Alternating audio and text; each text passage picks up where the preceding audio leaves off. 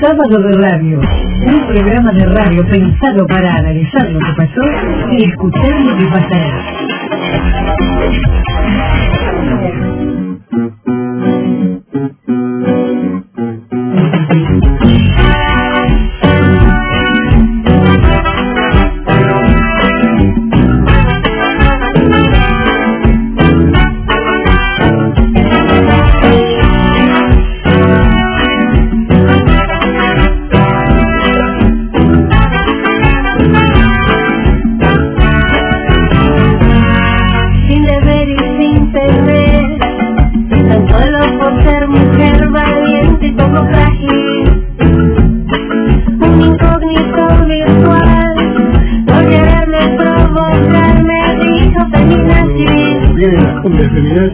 Porque ella anda por ahí bailando la cumbia, seguramente, seguramente. Estefanía Peraz, querida amiga, te tengo niña, ¿cómo estás? ¿Cómo estás, Luis? ¿Baila baila la cumbia? ¿Baila la cumbia feminaz y vos? Sí, obvio. obvio, hay que liberar el cuerpo. Y aparte es, pues es que esta semana, no acuerdo si ayer o antes de ayer, este, no sé si tiene que ver incluso ni con la columna, creo que no, pero viene a cuento para que no te lo pierdas, viste que yo siempre te, te recomiendo películas, cosas así, para que tengas, hay un, un posteo que hizo la televisión, la radio y televisión eh, española, Sí. eh, so- es un programa de radio, en realidad. La chica cuenta eh, que las mujeres son culpables de todo, ¿no? Dicen, eh, bueno, desde Adán y Eva hasta las diosas griegas, hasta, bueno, qué cosas hacía cada una, pero siempre dicen la culpa es de la mujer. Viste que la historia siempre mete eso. Te lo recomiendo, te voy a mandar para que lo veas porque es muy, es más, no sé si lo vamos a pasar para que, que se escuche, es un corte de audio muy interesante. Contame vos. Sí, hasta, eh, con respecto a esto que decís, hasta, hasta la misma iglesia, digamos, nos ha acusado de, históricamente, de haber sido por donde ingresó el pecado, así que Sí, claro. si es por culpas, digamos, las tenemos todas. Sí, culparé a todo. Claro. Bueno, hoy eh, quería hablar de un tema bastante tabú, como siempre, ¿viste? A mí me gusta hablar de esas cuestiones bastante culpables, controversiales. me, me tiran piedras en mi casa por culpa tuya, pero bueno, dale. Queremos hablar siempre de los temas que, digamos, eh, no se quiere hablar en, en la oficina, no se quiere hablar en la radio, en la televisión. Este, así que hoy eh, vamos a hablar de una palabra que hasta, hasta estamos acostumbrados a que suene chocante, que es la menstruación. Eh, es una palabra eh, que por mucho tiempo se ha tratado de, de reemplazar con me vino, estoy con Andrés, este, Sí, sí. varias frases así que buscan ocultar que en realidad lo que nos está pasando es que estamos en nuestra etapa de, del ciclo menstrual y paradójicamente la tenemos cada 28 días, digamos. Este, entonces es algo de lo que no queremos hablar, nos pasa a todas, nos ha pasado a todas las mujeres en edad fértil, pero es algo sin embargo de lo que de lo que cuesta hablar, que cuesta naturalizar. Incluso eh, hay una campaña mediática, como a mí siempre me gusta hablarte de lo que pasa en, en los medios y en las redes sociales, dispuesta siempre a, a ocultar eh, el ciclo menstrual. ¿A qué me refiero con esto? Eh, basta con observar algunas publicidades de elementos de higiene de- preparados para la gestión menstrual, tales como toallitas higiénicas, tampones, este, eh, pastillas para aliviar los dolores. Entonces, te dan una publicidad de una mujer casi contorsionista y te dicen para que vos puedas hacer todo lo que querés, para que te sientas libre, para que...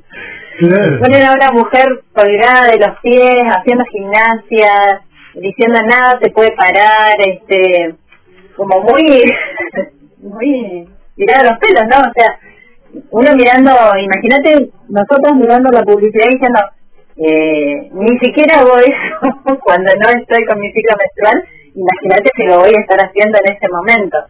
Pues es Este, que nos pasa, bueno, siempre yo también utilizo esto como frontón, viste, que eh, uno devuelve la pelota a veces sin saber nada. Muchas veces yo me preguntaba, eh, obviamente tengo esposa, te- te- tengo hermanas, tengo sobrinas, que ese tipo de cuestiones que no nos pasan a nosotros, no, no sufrimos, eh, ¿cómo llamarlo?, eh, los dolores de parto, no, no sufrimos dolores, eh, porque son, sé que son en algunos casos dolorosos, eh, y la de las veces los hombres lo vemos con incredulidad. No puede ser que te duela tanto, ¿no? Sí.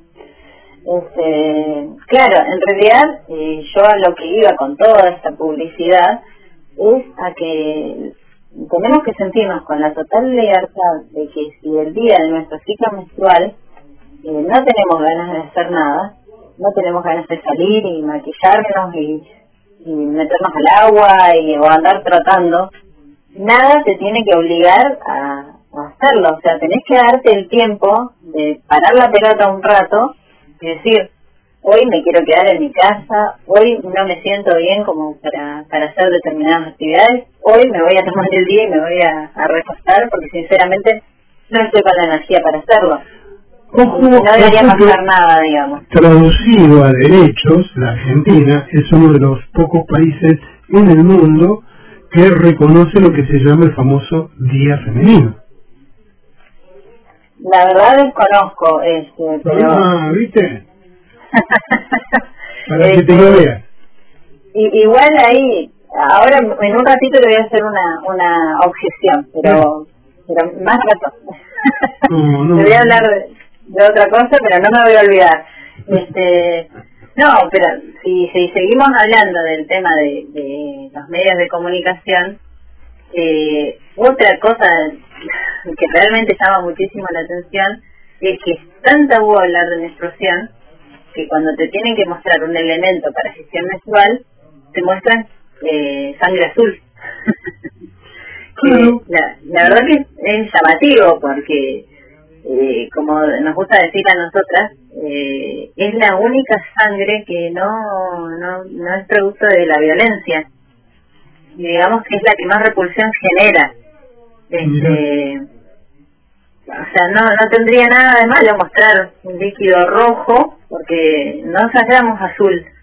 Eh, es totalmente normal y de, como te decía, eh, menstruamos cada 28 o 30 días y, y, no tiene nada de raro. En los medios de comunicación te venden como para evitar malos olores, para, para no sentirte incómoda, para que no se note, para que todo el tiempo tratando de ocultarlo. En realidad, eh, cuando vos eh, conoces otros métodos de gestión menstrual, tales como la copa, la copa es un, elemento que ya había sido, eh, se había eh, formado el, el, estereotipo hace mucho tiempo, pero justo se cruzó con la creación de los tampones, la marca Tampons, y no llegó al mercado, digamos.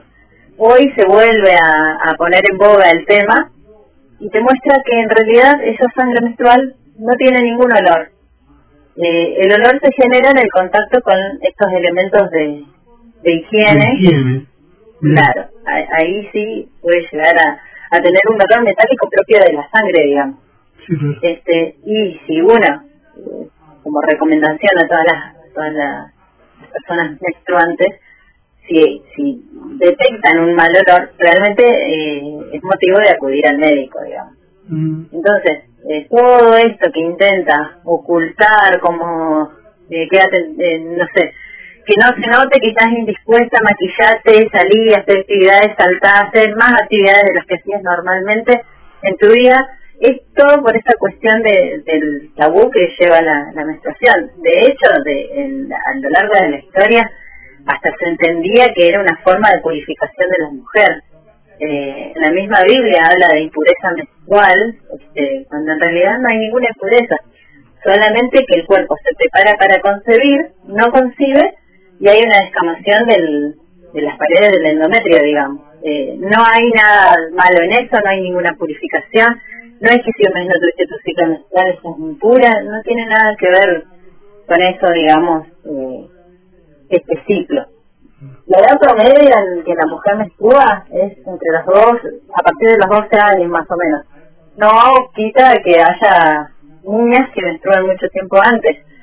Pero esto no quiere decir, porque históricamente también se ha asociado a el inicio de la vida sexual de la mujer. No tiene nada que ver con eso. Este, es parte del ciclo, pero no quiere decir que una niña de 8 o 9 años que menstruó esté preparada para tener relaciones sexuales y muchísimo menos para concebir, este, porque ha sido el justificativo de muchos abusadores, digamos. Este, así que eso también hay que tenerlo bastante en cuenta. Es un tema que realmente relaciona muchas otras cuestiones que ya hemos visto, como la educación sexual integral, es imprescindible que trate el ciclo menstrual, eh, primero para sacarlo del tabú, y segundo que para que una niña que por ahí no tiene la educación en su hogar, eh, no se asuste, no se alarme cuando se encuentre con el, con el primer sangrado, digamos.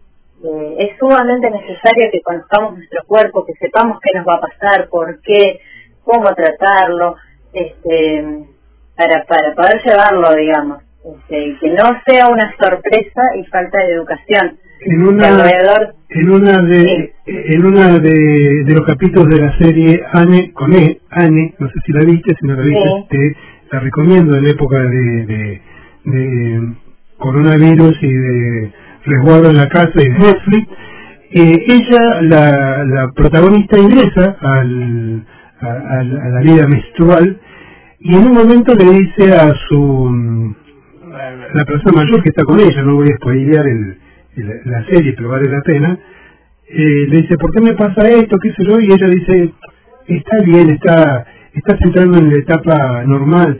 No quiero que sea normal, quiero que sea como antes, dice ella, ¿no? Y me acordé inmediatamente, escuchándote a vos, que una cosa, esto que acabo de decir, y la ESI famosa, la educación sexual integral, tiene que ver con esta cuestión educativa, ¿no?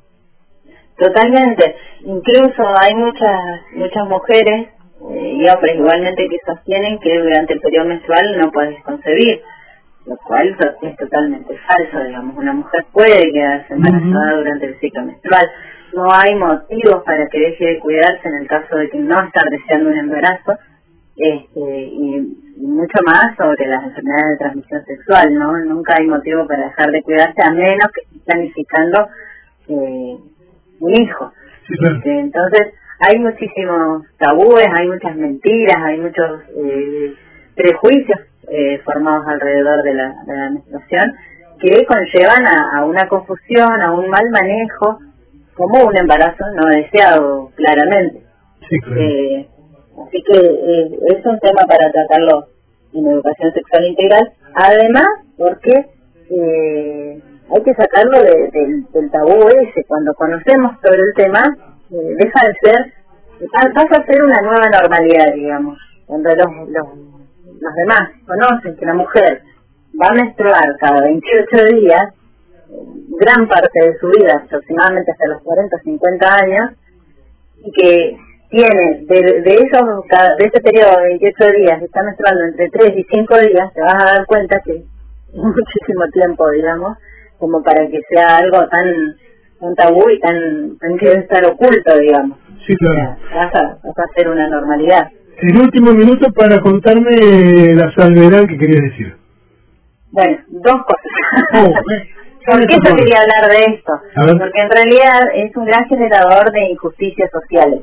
Ah, a esto lo quería llevar eh, realmente eh, son muy privilegiadas aquellas personas menstruantes que pueden acceder a, a los elementos de gestión menstrual, tales como toallitas, tampones, eh, copas menstruales. Ahora se utilizan también las toallas reutilizables que permiten que el cuerpo no esté en contacto con la humedad, que se puedan lavar, que reducen la generación de residuos, de basura, que, que mal nos hacen, digamos, en esta época en el planeta.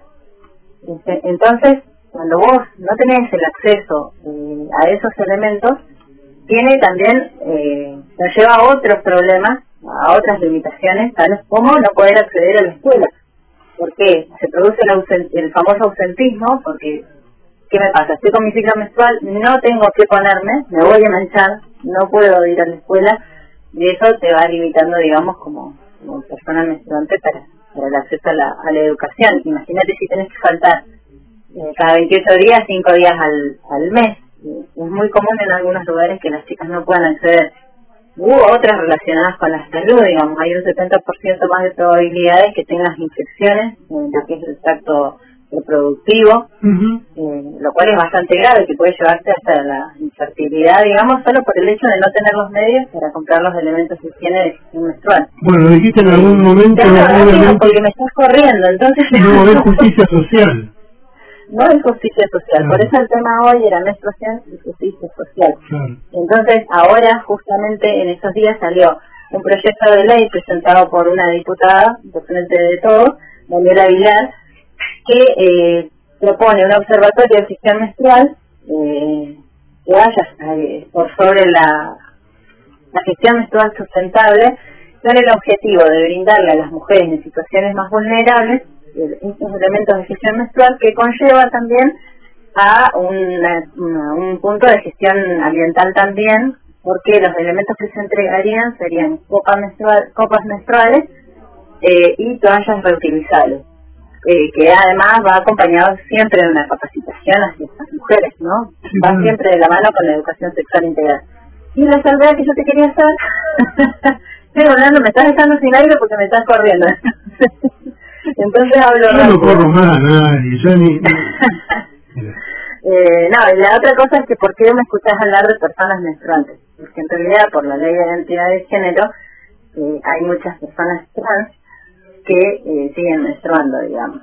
Entonces, no es solamente una cuestión de mujer. La, la ley de identidad de género permite que uno pueda eh, cambiar su género eh, justamente por su propia percepción, digamos, de su sexualidad. Entonces, en el documento va a decir que vos sos una persona trans, que vos sos hombre, este, pero biológicamente puedes seguir menstruando. Por eso hablamos de personas menstruantes, al igual que de personas menstruantes.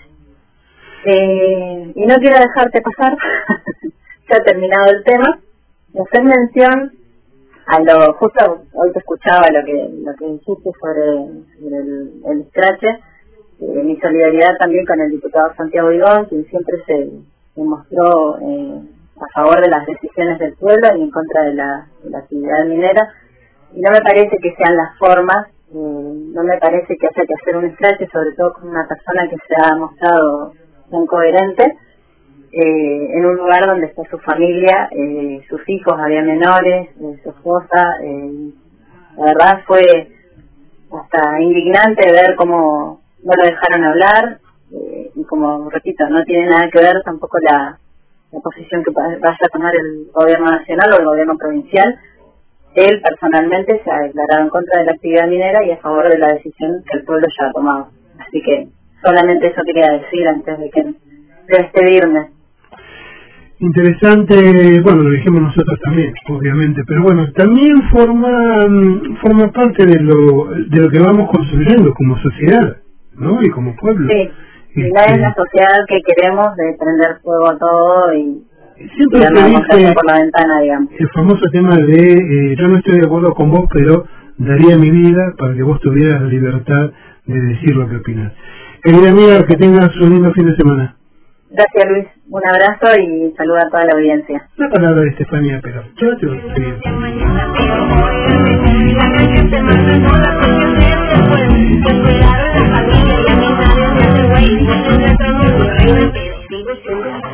Sábado de radio para escuchar y disfrutar.